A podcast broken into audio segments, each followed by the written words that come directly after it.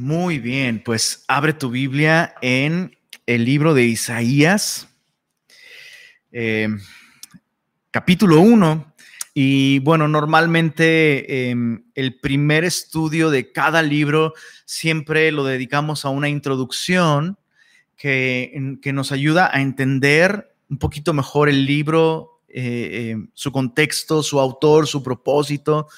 Y todo esto tiene la intención de que cada uno dedique tiempo personal a leer, a estudiar, a observar, simplemente a pasar un tiempo con, este libro de manera personal.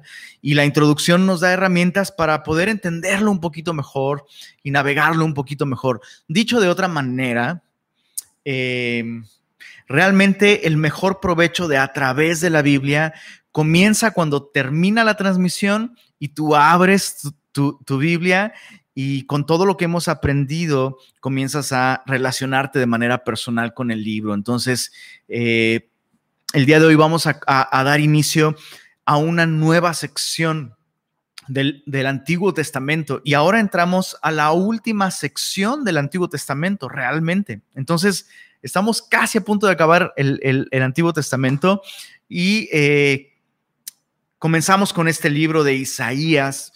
Em, que por mucho es uno, uno de, los, de los libros proféticos más importantes. Un, par de cosas que debemos tener en mente a manera de introducción para poder ubicar un poquito el, libro, su propósito y, todo lo demás. Eh, su autor e, es, lo primero que nos llama la atención. Eh, el autor de este libro profético, pues por, por supuesto es, eh, es Isaías, como el mismo em, nombre del libro lo indica. Y este, este autor, Isaías, es por mucho el Shakespeare de los profetas. Hay varias cosas que hacen de Isaías un, profeta peculiar. Eh, vemos un estilo de escritura muy sofisticado.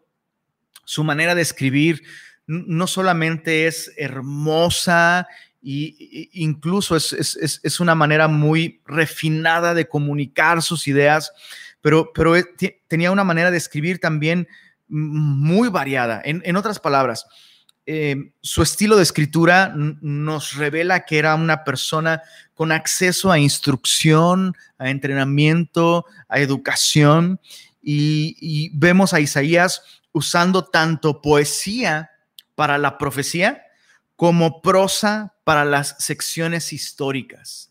Entonces, em, eh, es, un libro cargado de mucha poesía. Em, Isaías, repito, tiene una manera sofisticada, hermosa, bella, artística, poética de transmitir estos mensajes proféticos, pero también tiene, tiene, una manera muy objetiva de redactar eventos históricos de la nación de Israel. Entonces, vemos, em, esto ayuda mucho porque nos ayuda a identificar muy claramente cuando el profeta está dando una palabra profética y cuando el profeta está contando un evento histórico. Entonces vamos a ver de las dos cosas en, este libro de Isaías, poesía para profecía, prosa para las secciones históricas.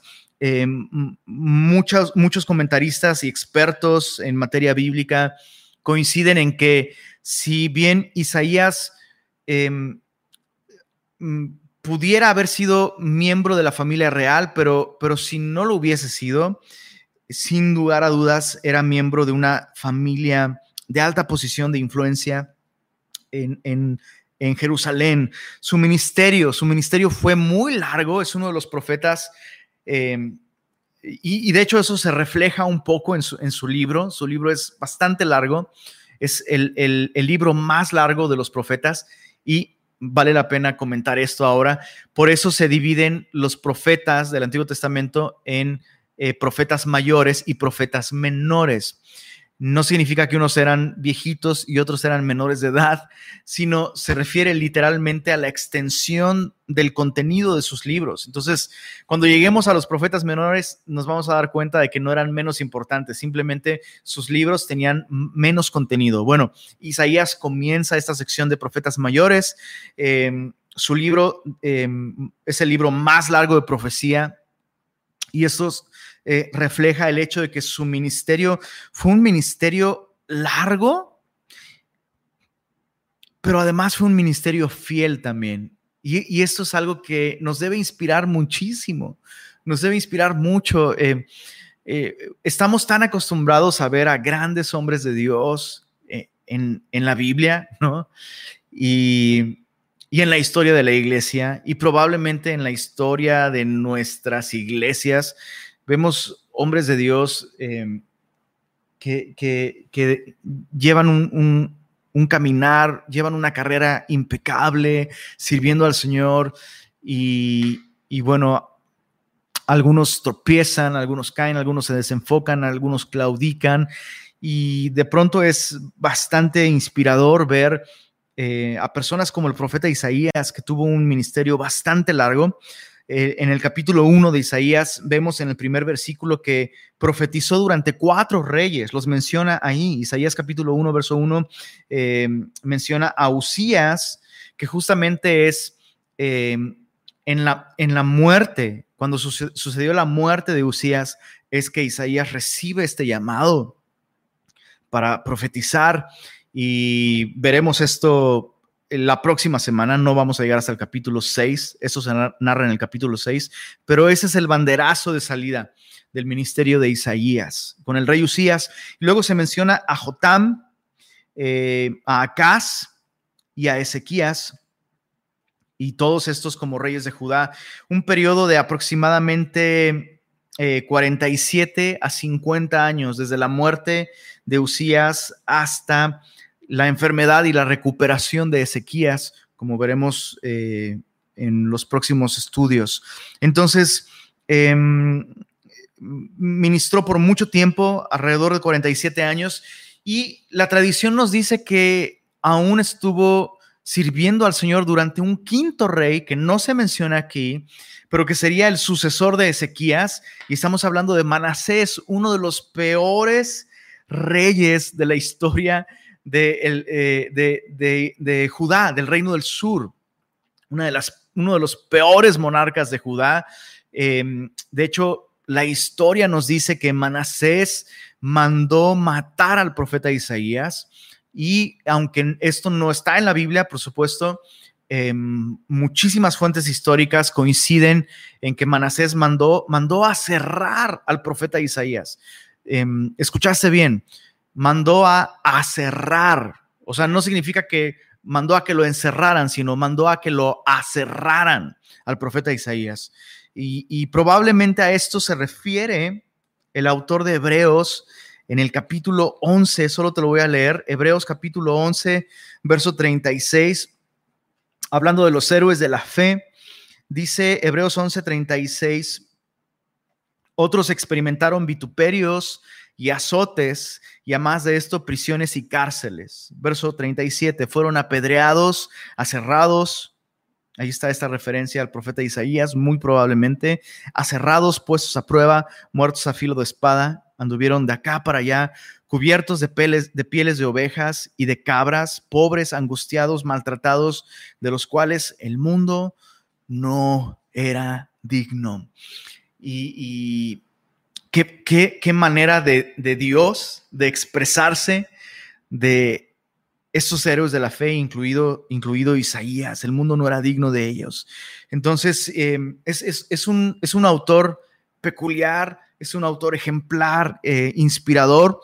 Y me llama mucho la atención esto porque em, a diferencia de muchos de los otros profetas que vemos en el Antiguo Testamento, em, como, como que Isaías como que sale del patrón que normalmente vemos, ¿no? Normalmente vemos, pues vemos a hombres, em, déjame usar esta expresión, no tan preparados, no tan cultivados, de hecho no tan jóvenes. Isaías probablemente fue llamado al ministerio alrededor de los 15, 17 años aproximadamente.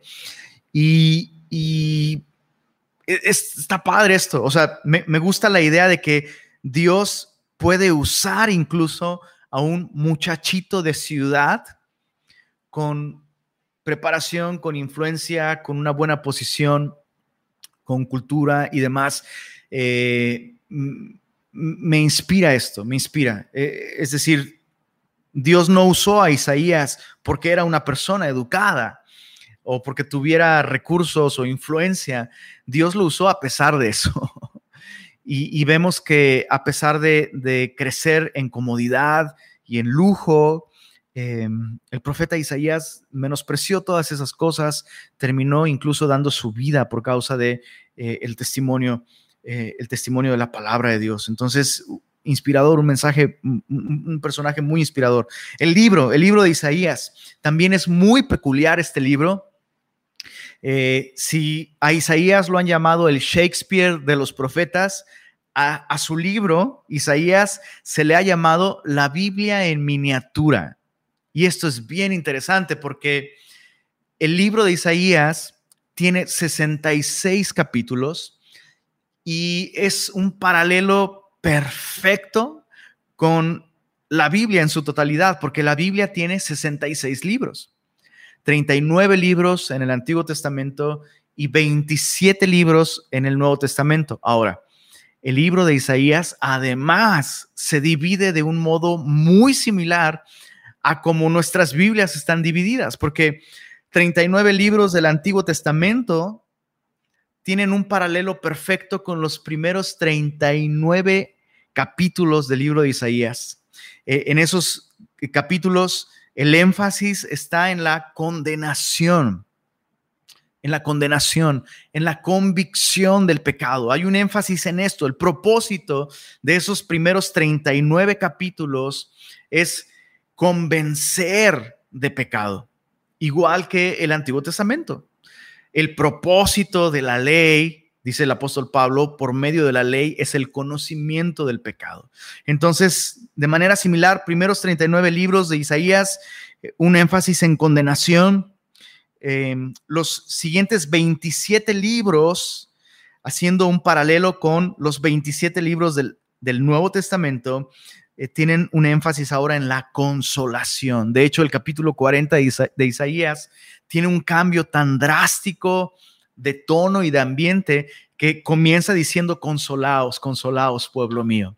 Dios consolando a su pueblo. Interesante, interesante. Entonces, la Biblia en, en, miniatura, ¿no? Em, eh, eh, en cuanto a su contenido, el, libro de Isaías es sin duda un monumento a la profecía bíblica. Y decimos esto porque el, libro de Isaías incluye profecías tan detalladas, tan específicas, que tuvieron cumplimiento no solo alrededor del, alrededor, del Mesías, lo cual es lo más importante, ¿ok?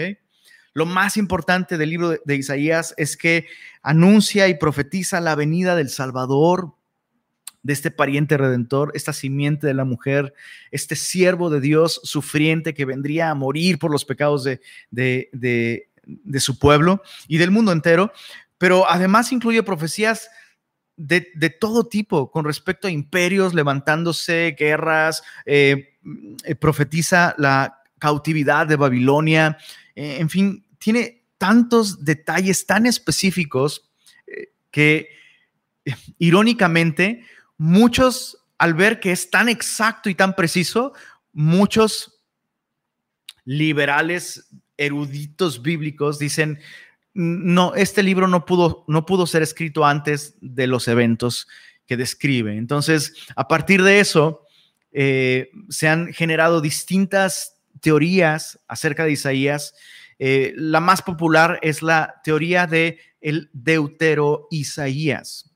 Deutero Isaías. Esta teoría básicamente sostiene que no hubo un Isaías, sino dos autores eh, que em, escribieron, redactaron este libro y luego salieron más teorías de tres, cuatro, cinco y, y más Isaías. El punto es ridículo y lo que quiero que observes con esto es que es interesante, ¿no? Como cuando un libro de la Biblia aparentemente, aparentemente digo, no tiene una interpretación histórica, un cumplimiento histórico claro, los eruditos y críticos de la Biblia eh, cuestionan su, su, su veracidad.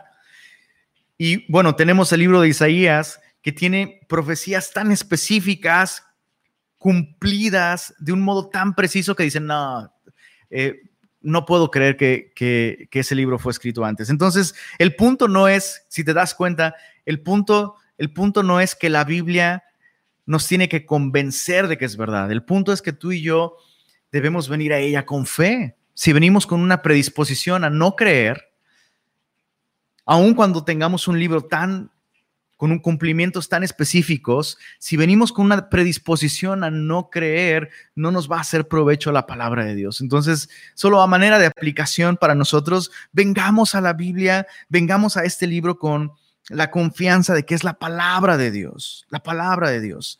Em, el mensaje del libro. Algunos han titulado a este libro el quinto evangelio, porque este libro contiene, contiene tantos detalles acerca de la persona, la vida, el ministerio, el carácter, la muerte de nuestro Señor Jesús, que puedes prácticamente, prácticamente reconstruir todos los eventos del Evangelio.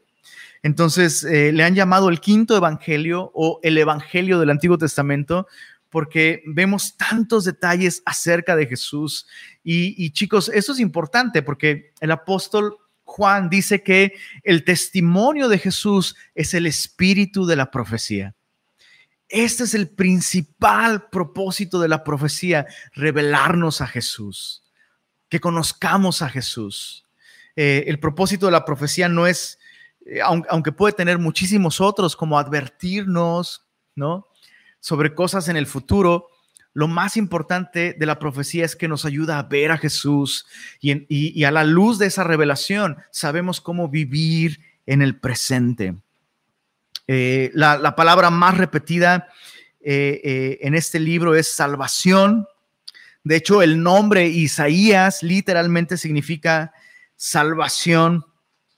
Y un par de, cosas interesantes sobre el libro de Isaías.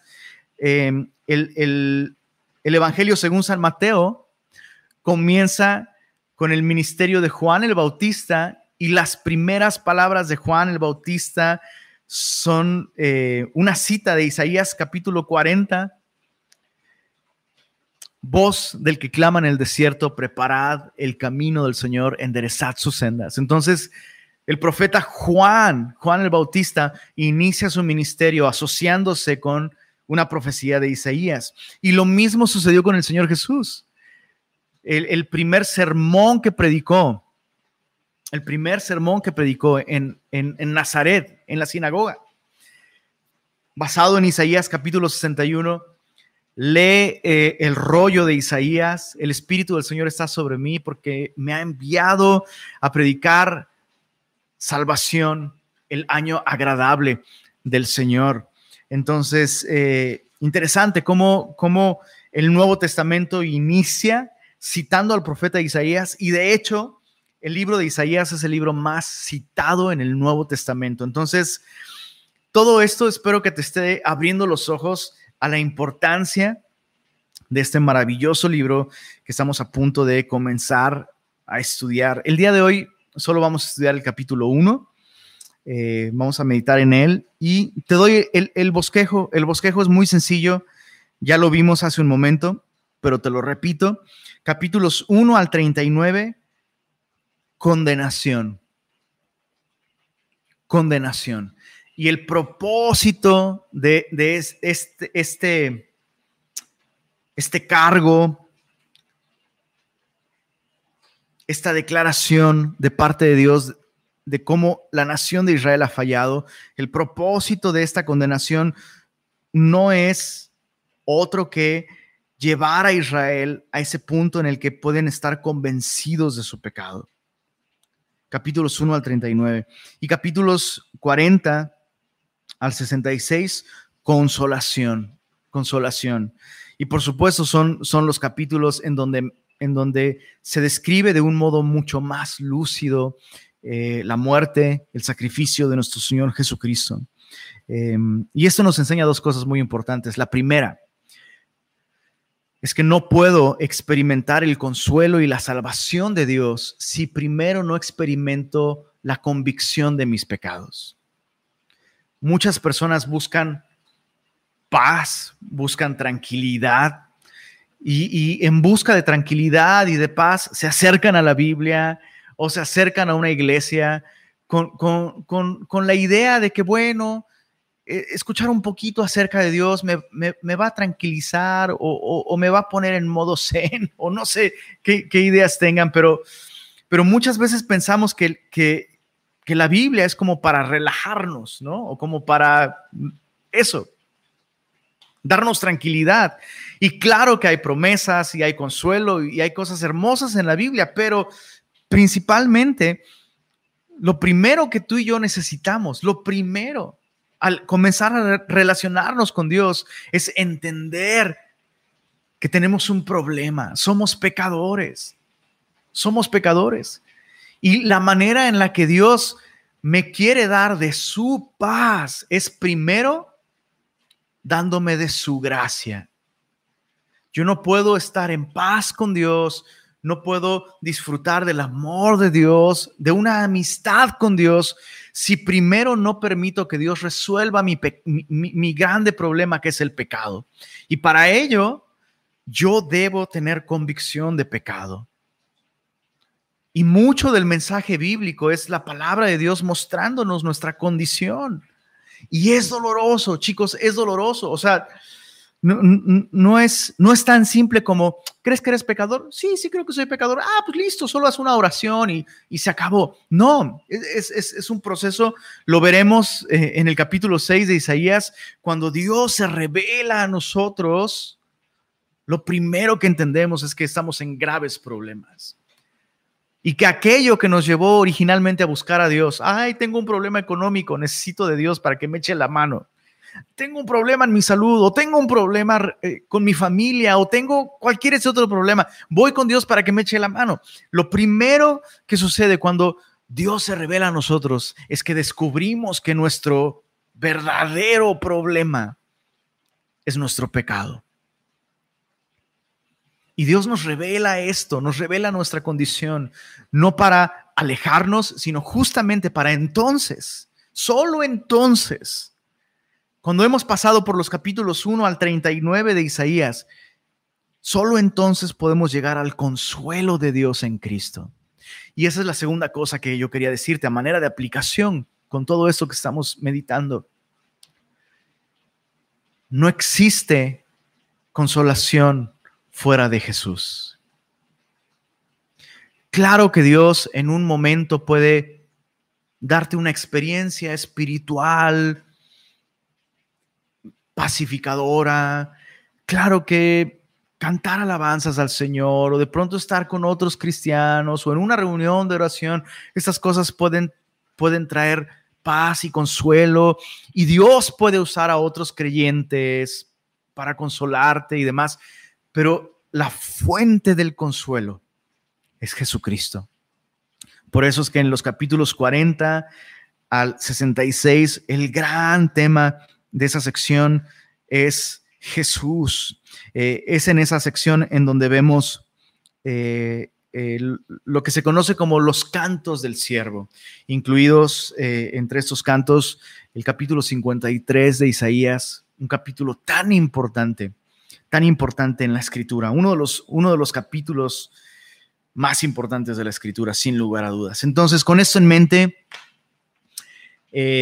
veamos el capítulo 1, simplemente para entrar en materia y, dice así, eh, Isaías capítulo 1, verso 1, visión de Isaías, hijo de Amós. Ahora, eh, este Amós que se menciona aquí no es Amós el profeta, que también tiene un libro en el Antiguo Testamento. Eh, de hecho, el profeta Amós, contemporáneo de, contemporáneo de, Isaías, profetizó en el reino del norte. No, no en Monterrey, no en Monterrey, no. Acuérdate, estamos en, estamos en, Tierra Santa, ¿ok? Estamos del otro lado del mundo. Y acuérdate, solo para recordar, e, el reino del norte consistía de las diez tribus de Israel que abandonaron eh, el trono de Judá o el reinado de Judá. Entonces en el norte están las diez tribus de Israel, en el sur está la tribu de Judá y la tribu de Benjamín, solo, solo esas dos tribus. Entonces eh, Amós se encuentra en el norte, profetizando en el reino del norte. Em, durante ese tiempo sucedió, sucedió la conquista de Asiria y Asiria conquista el reino del norte y eh, lleva cautivas a las tribus del norte. Em, viene todo este proceso de repoblación, se mezclan otras culturas, eh, son, son, movidas hacia el reino del norte. Entonces fue un proceso eh, duro para, para, el reino del norte.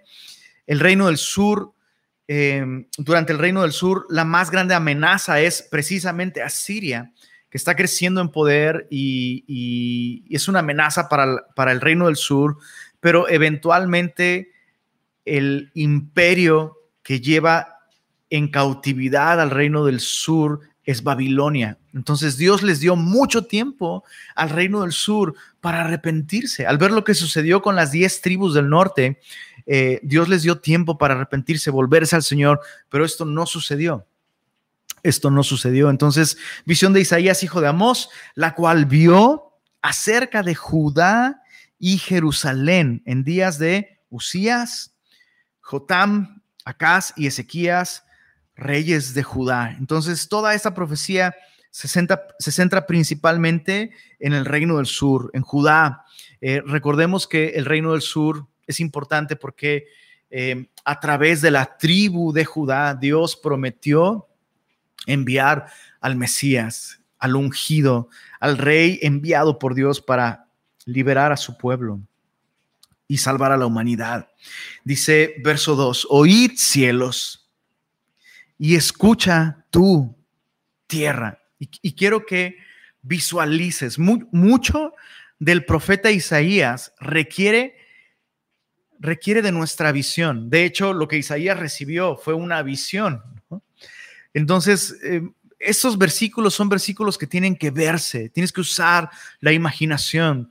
El profeta Isaías eh, eh, está describiendo una escena en la que ve a Dios mismo iniciar, por así decirlo, iniciar una demanda, iniciar, iniciar una demanda en contra de la nación, el reino del sur, y llama como testigos en este juicio en contra de Judá, llama a los cielos y a la tierra. Es algo tan solemne, es algo tan fuerte, ¿no? Es algo tan fuerte. Eh, dice, oíd cielos y escucha tu tierra. Y aquí viene la acusación en contra de Judá. Dice, porque habla Jehová, crié hijos y los engrandecí, y ellos se rebelaron contra mí.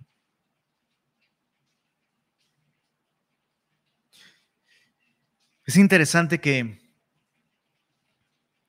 em, Dios usa esta imagen, Dios usa este recurso de, comparar su relación con la nación de Israel con la relación de un padre con su hijo. Recordemos que em, jamás nadie se identificó como un hijo de Dios de modo personal. La primera persona que se atrevió a hacer eso y la única que tiene el derecho de hacerlo por naturaleza es Jesús. Em, la nación de Israel jamás usó este término de Dios como Padre a título individual o personal, pero la nación de Israel siempre entendió que la nación como tal em, era como un hijo, Israel como el hijo de Dios, ¿no? Entonces, eh, a lo largo de Isaías, vamos a ver de pronto que hay escenas en las que eh, se usa este lenguaje para referirse a Israel como un hijo de Dios, pero en otras es muy claro que está hablando de Jesús como el hijo de Dios. Entonces, el único hijo individual, el unigénito de Dios por naturaleza es Jesús. Aquí Dios simplemente está usando este recurso para hablar de el corazón de Dios para con Israel. Es un corazón adolorido porque ha, cuidado, ha protegido, ha provisto para sus hijos. Dice, los engrandecí y ellos se rebelaron contra mí. Verso 3, el buey conoce a su dueño y el asno el pesebre de su Señor. Israel no entiende. Mi pueblo no tiene conocimiento. Oh gente pecadora, pueblo cargado de maldad, generación de malignos, hijos depravados. Ahora, quiero que, quiero que observes esto. En primer lugar, em, la comparación que, que, Dios mismo hace, ¿no? Con estos animales, con, con el buey, con el asno. O sea, no son animales simbólicos de gran entendimiento, inteligencia, ¿no? No son, no son animales que representen esto. Y, ya que Dios te compare o nos compare o compare a quien sea con, con estos animales, nos indica el asombro, el asombro. O sea, Dios no está usando estas comparaciones eh, eh, de manera ofensiva, ¿no? Sino sino está ilustrando el asombro, ¿no? O sea, un, buey conoce el pesebre, eh, conoce a su dueño, responde a su dueño, un asno, o sea, un asno, conoce el pesebre de su Señor, pero Israel no entiende, mi pueblo no tiene conocimiento. ¿De qué? De quién es su Señor. Y eso es, eso es tan ilustrativo para nosotros, porque no conocer. Y, cuando habla de no conocer al Señor, no se refiere a, a, un conocimiento intelectual o teológico, sino se, refiere a un conocimiento experimental. Cuando tú te relacionas con Dios como tu Señor, como tu dueño, como tu amo. Esta nación había sido rescatada de la esclavitud en Egipto. Dios les había comprado a precio de sangre. Y ellos no conocieron, ignoraron. Em, como que se me viene a la mente que esto de pronto era una palabra de hace tiempo, ¿no? desconoció a su papá. Fulanito de tal lo desconoció. Y no significa que perdió la memoria, sino que ignoró esa relación padre hijo. Y es lo mismo aquí. Dice, dejaron, verso 4 dice, dejaron a Jehová, provocaron a ir al santo de Israel, se volvieron atrás, se volvieron atrás. Y es, es de terror este proceso esta causa y efecto que vemos en estos versículos, ¿no? El proceso de apartarse del Señor no es de la noche a la mañana, siempre, siempre es un proceso. Comienza con no entender, dice el verso 3, no entender. Cuando comienzas a, a eso, comienzas a no entender lo que Dios te está diciendo. Cuando Dios te habla, ¿no? Cuando Dios te advierte, cuando Dios te, Dios te aconseja, Dios te invita, Dios te llama y no entiendes o no entendemos. Es algo preocupante. Lo que sigue es no tener conocimiento. Lo que sigue es dejar a Jehová. Te empiezas a alejar del Señor y lo que sigue es provocar a ira al santo de Israel. Versos 5 al, al 6 describen las consecuencias de su apostasía, de apartarse del Señor. Dice el verso 5, ¿por qué querréis ser castigados aún? ¿Todavía os revelaréis? Toda cabeza está enferma y todo corazón doliente, desde la planta del pie a la cabeza, no hay en él cosa sana, sino herida, hinchazón y podrida llaga, está hablando de una llaga en completa putrefacción. No están curadas, ni vendadas, ni suavizadas con aceites. De pronto uno, uno puede malinterpretar el verso 6. ¿Por qué querréis ser castigados aún? ¿Todavía os revelaréis? Eh, probablemente leemos esto y a nuestra mente viene la imagen de Dios con un cinturón o con una vara destruyendo a su pueblo, ¿no? Y, ah, no entiendes y todavía quieres, te, voy a dar otros más, pero no es esa, no es esa para nada eh, la interpretación de estos versículos. Lo que están describiendo estos versículos es la condición de la nación de Israel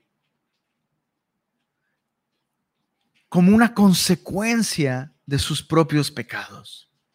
La Biblia es muy clara. La paga del pecado es muerte. La razón por la que Dios odia el pecado es porque nos destruye, nos aparta de Él en primer lugar. Pero en segundo lugar, el pecado nos destruye, nos arruina. Y, Dios describe como un padre que no puede creer. El, ver cómo su hijo se está destruyendo a sí mismo mientras se aparta de la protección, del cuidado, del consejo, de la autoridad de su padre. Y, y mira la pregunta de Dios, ¿por qué? Verso 5, ¿por qué? ¿Por qué a pesar de que el pecado está destruyéndote, arruinándote? ¿Por qué a pesar de que el pecado te golpea, te arruina, te arrastra? ¿Por qué, ¿Por qué aún te alejas de mí? ¿Por qué todavía te rebelas?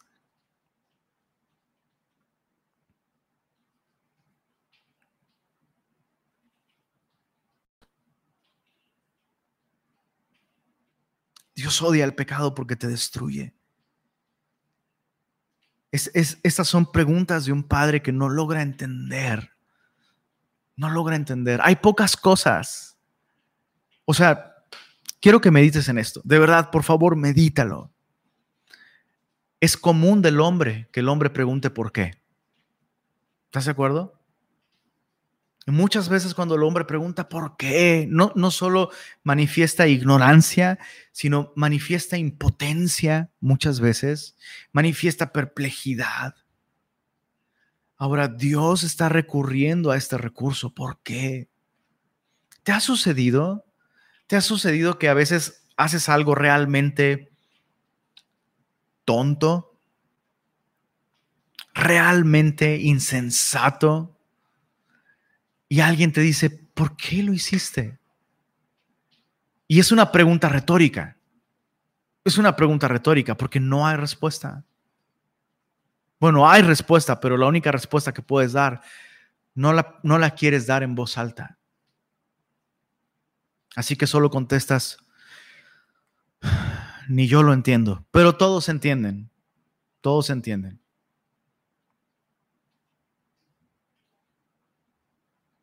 ¿Por qué? Es la pregunta de un padre que quiere hacer recapacitar a sus hijos. Dice el verso Verso 7, vuestra tierra está destruida, vuestras ciudades puestas a fuego, vuestra tierra delante de vosotros comida por extranjeros, asolada como asolamientos de extraños, y queda la hija de Sión como enramada en viña, como cabaña en melonar, como ciudad asolada. Si Jehová de los ejércitos no nos hubiese dejado un resto pequeño o remanente. Mira lo que dice Isaías, como Sodoma fuéramos y semejantes a Gomorra. Dios dejó un pequeño remanente de, de, de, Judá, no solo por misericordia a ellos, sino por misericordia al mundo entero. ¿Por qué? Porque si si la tribu de Judá hubiese sido exterminada, no hubiera venido el Mesías.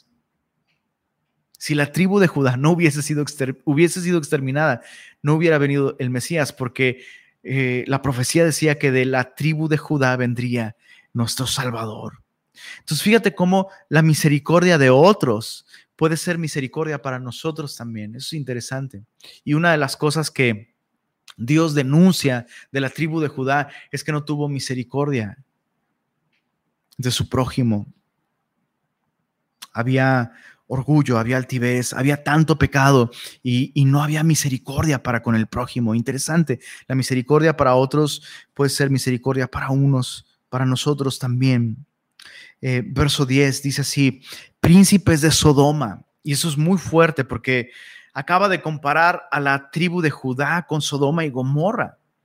Y ahora esto es, esto es algo que vamos a ver de un modo recurrente en el libro de Isaías mucho del juicio de Dios contra, contra el reino del sur va dirigido principalmente a sus gobernantes, a sus figuras de autoridad. No exclusivamente, pero sí de un modo muy enfático. Vemos a Dios em, eso, juzgando y declarando el juicio en contra de sus autoridades, tanto civiles como espirituales. Y este es otro tema que también vamos a meditar mucho a lo largo de Isaías. Eh, la única persona que tiene la autoridad de ser eh, eso, una autoridad espiritual y una autoridad civil, la única persona que tiene ese privilegio es Jesús. De ahí en fuera, la Biblia jamás nos muestra un buen resultado de tener en la misma persona una autoridad espiritual y una autoridad civil. Ese derecho se le reserva solamente a Jesús. Interesante, es algo interesante para meditar, especialmente nosotros eh, como, como, cristianos, como creyentes. Eh, no, no, no voy a abrir esa puerta. Lo vamos a ver en otros capítulos, pero príncipes de Sodoma, oíd la palabra de Jehová, escuchad la ley de nuestro Dios, pueblo de Gomorra. Y aquí viene, Dios está a punto, a punto de decir algo y vamos a leerlo. Dice verso 11, ¿para qué me sirve? Dice Jehová, la multitud de vuestros sacrificios. Eso es interesante. Por favor, medita esto. Por un lado, vemos que Dios está diciendo, son una nación cargada de pecado, no tienen conocimiento, no tienen entendimiento, gente pecadora, generación de malignos, depravados, me provocaron a ira, se volvieron atrás, dejaron al Santo de Israel. Por un lado vemos eso, pero por otro lado vemos, ¿para qué me sirve la multitud de sus sacrificios? Y eso es, eso es bastante revelador bastante revelador, porque en el tiempo del profeta Isaías, precisamente hubieron muchos momentos de aparente avivamiento. El templo se llenó, la gente experimentó un, nuevo, ¿cómo decirlo?, interés en, en las cosas de Dios. Y vamos a seguir leyendo, solo sigamos meditando, sigamos cayendo en cuenta de esto, ¿no? Dice, ¿para qué me sirve la multitud de vuestros sacrificios? Isaías 1:11. Hastiado estoy de holocaustos de carneros y de cebo de animales gordos. No quiero sangre de bueyes, ni de ovejas, ni de machos cabríos. ¿Quién demanda esto de vuestras manos cuando venís a presentaros delante de mí para pisotear, para hollar, para ensuciar mis atrios? Es una pregunta muy controversial porque de un modo estricto, si Dios te pregunta, ¿quién demanda esto de, esto de vuestras manos? La respuesta teológica correcta sería, pues tú, pues la ley, Señor, tú dijiste que te adoráramos de esta manera. Pero entonces debe haber algo más detrás de estos sacrificios, de estas ofrendas, de estas actividades.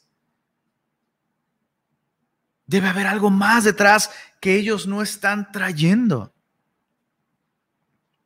Dice el verso verso 13, observa lo que dice, no me traigáis más vana ofrenda. Y ahí está la clave. Ellos están en forma y en apariencia y en acciones Están haciendo lo que Dios dijo en su palabra que hicieran, pero no lo están haciendo en corazón. Y eso es justamente uno de los mensajes del profeta Isaías. Este pueblo de labios me honra, pero su corazón está lejos de mí.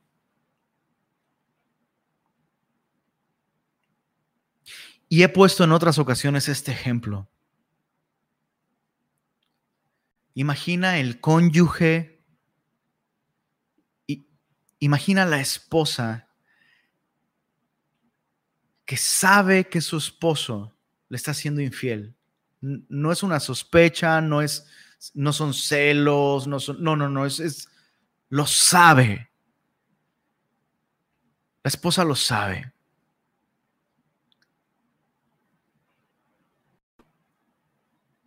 Y el esposo sabe que ella sabe. Pero en lugar de enfrentar la situación y confesar, el esposo trata de resolver el problema siendo más atento y más detallista y llega con flores y la lleva de un fin de semana a tal lado y una cena romántica, pero nunca toca el tema y tampoco se arrepiente de su pecado y no deja de serle infiel. Entonces, lo que en otro contexto y en otro momento y en otra situación podría ser dulce y bello, claro, las flores, eh, la cena romántica, el fin de semana, todos esos detalles serían hermosos, pero ahora que sé que son una manera de evitarte la bronca conmigo, de tener esta conversación. Ahora estas cosas me dan asco, me ofenden, me lastiman. No las quiero. Y muchas veces nuestra, nuestro, ¿cómo decirlo?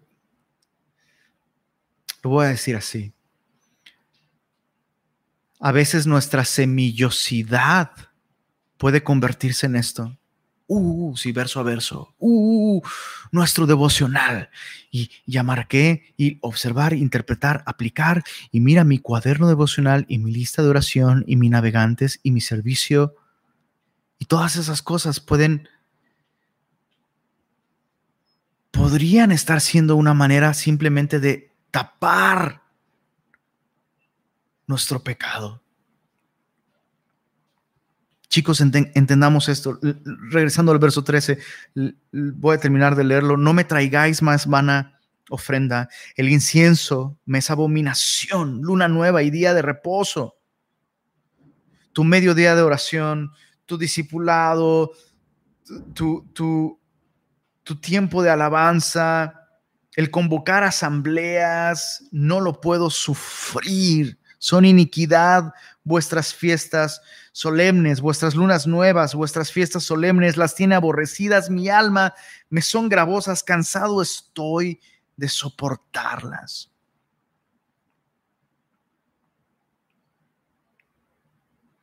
Hay que tener cuidado de no usar los actos de adoración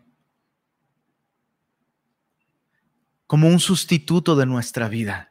¿Qué quiero decir con esto? Que a veces traemos estas cosas a Dios. Bueno, ya, para que, ya, para que me dejen paz. Bueno, ya, a, ver, ¿qué quieres? Bueno, voy a orar más. Y sabemos que hay pecado en nuestra vida, pero en lugar de dejar el pecado, le damos más cosas a Dios para que esté tranquilo y contento. Bueno, bueno, pues, voy a dar más ofrenda, voy a dar más diezmo. Bueno, voy a llevar gente a la iglesia. Bueno, voy a servir. Bueno, voy a hacer esto o aquello. Y debemos entender que Dios no quiere estas cosas, Dios nos quiere a nosotros. Y si nos tuviera a nosotros, claro que va a tener estas cosas también. ¿Se entiende? Pero nuestro error es pensar que Dios ve nuestros actos de adoración, cuando lo que Dios ve realmente es al adorador. Dios ve el corazón con que adoramos, no la manera o la forma en que le adoramos. Dios ve al adorador para aceptar su adoración. Dios no ve la adoración para aceptar al adorador. Juan capítulo 4 nos dice que el Padre tales adoradores busca que le adoren. Dios no está buscando adoración, porque Dios no necesita adoración. Dios tiene toda la adoración que necesita. Bueno, que quiere. Ni siquiera sé si la quiere. Dios no necesita adoración, Dios tiene adoración. Pero Dios nos busca a nosotros. Dios busca al adorador, no la adoración.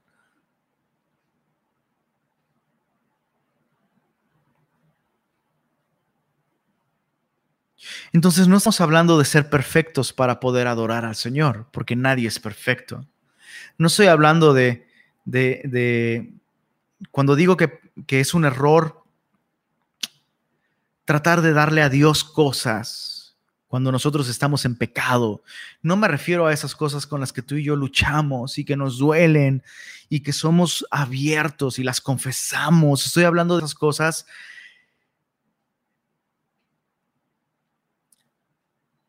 a las que nos entregamos sabiendo que son pecados, sabiendo que no son la voluntad de Dios y escuchando la voz de Dios diciendo no vayas para allá, deja eso, abandona eso.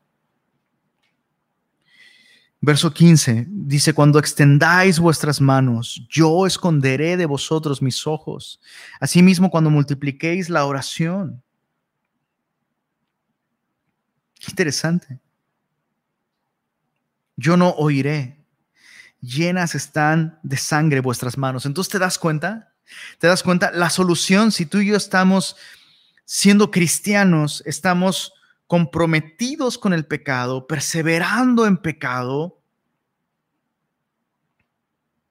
la solución no es, bueno, voy a leer más la Biblia, bueno, voy a congregarme más, bueno, voy a escuchar más estudios bíblicos, bueno, voy a hacer más cosas. No, la solución no es hacer más cosas para el Señor, la solución es confesar nuestros pecados. Quiero que observes, dice el verso verso 16, lavaos y limpiaos. Quitad la iniquidad de vuestras obras de delante de mis ojos. Dejad de hacer lo malo. Aprended a hacer el bien. Buscad el juicio. Restituid al agraviado. Haced justicia al, al huérfano. Amparad a la viuda. Está hablando de arrepentimiento. Está hablando de un cambio de mentalidad que nos lleva a un cambio de nuestras acciones. Y, dice el verso 18, venid luego, que, que no significa haz estas cosas y ya luego vienes, sino significa ven pronto, ven pronto, ven ahora mismo. recuerdo, recuerdo el caso de una, hermana en Cristo que estaba en este punto en su vida en el que estaba entregada al pecado completamente, eh, después de todo un proceso en el que cada vez fue siendo más evidente que esta persona estaba en pecado, eh, en, una, después de una prédica, Dios le habló de un modo tan claro y esa persona se acercó y me dijo, sé que Dios me está llamando a dejar e, e, esta relación. Estoy en pecado, sé que es pecado, sé que a Dios no le agrada. Esto me ha destruido, ha, arruinado mi relación con el Señor y sé que Dios me está llamando a volver. Solo voy a pasar un fin de semana más con esta persona. Va a ser la manera de terminar con esto, un, fin de semana más con esta persona. Y yo cuando, escuché esto, yo sabía esta persona no está volviendo al Señor, esta hermana no está volviendo al Señor. Y efectivamente, no fue un fin de, no fue un fin de semana. Y esta persona lleva años lejos de casa, lejos del Señor.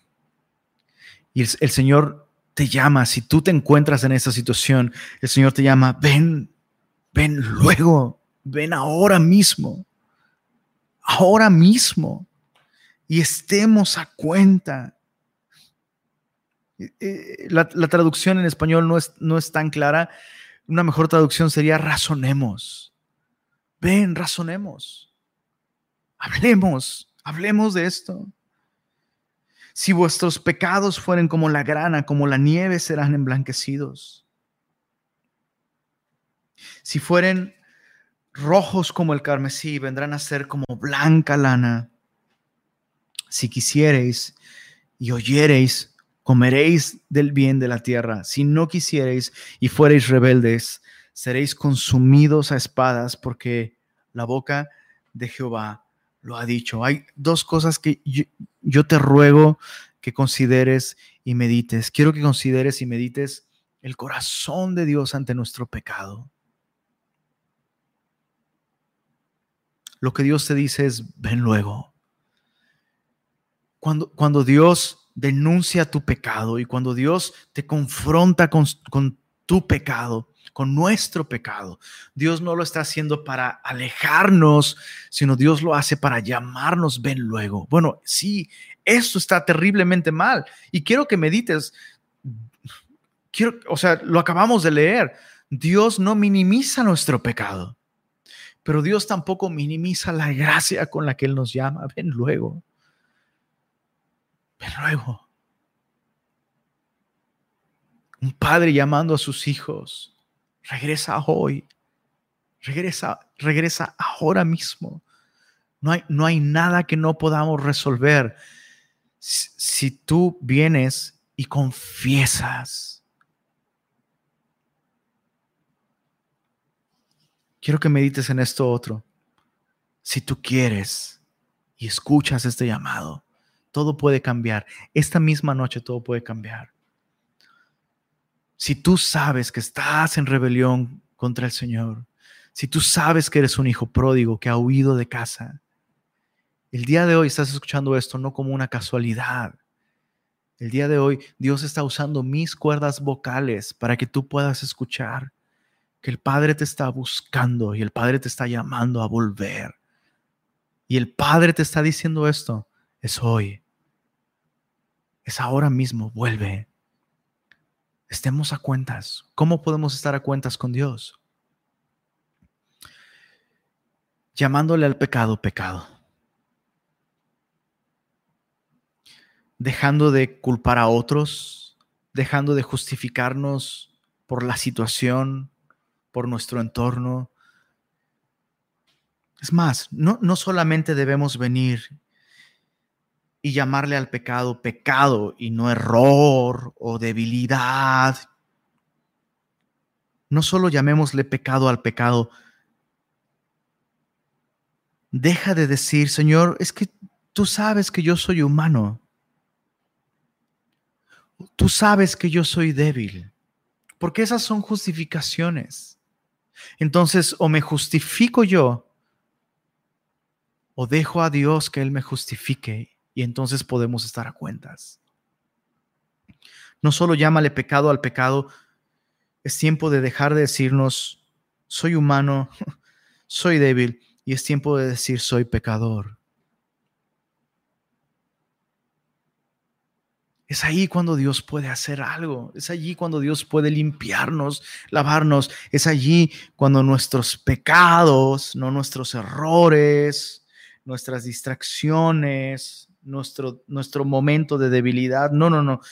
es, ahí cuando nuestros pecados, que son rojos como el carmesí, vienen a ser blancos como blanca lana.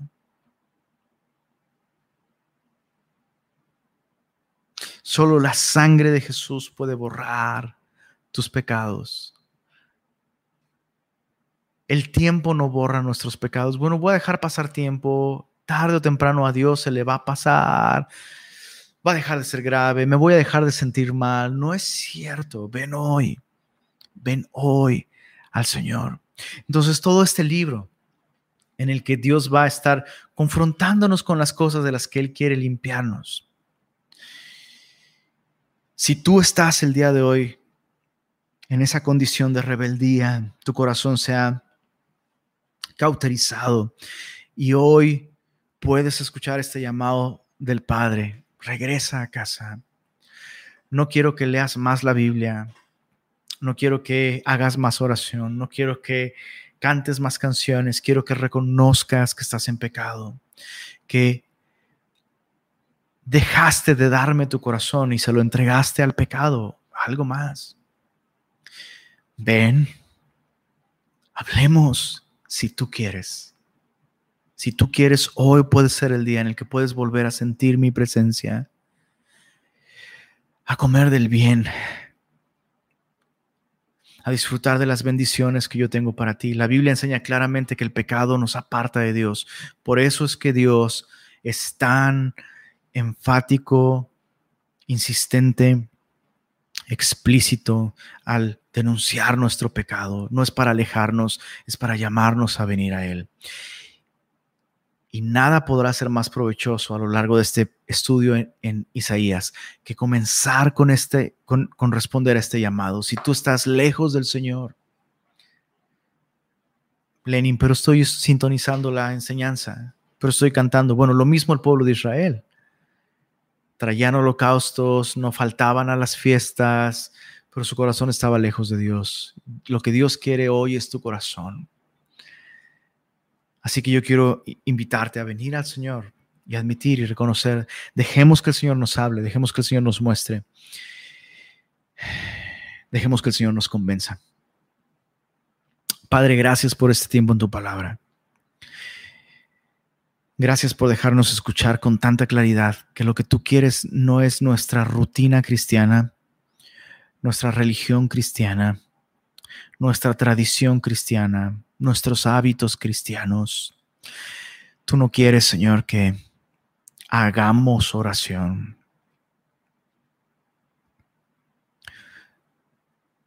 Que marquemos nuestras Biblias, que tengamos libretas y libretas y libretas llenas de notas, pero un corazón vacío de gratitud ante ti, vacío de este sentido de pertenencia, nos compraste a precio de sangre, vacío de adoración, Señor.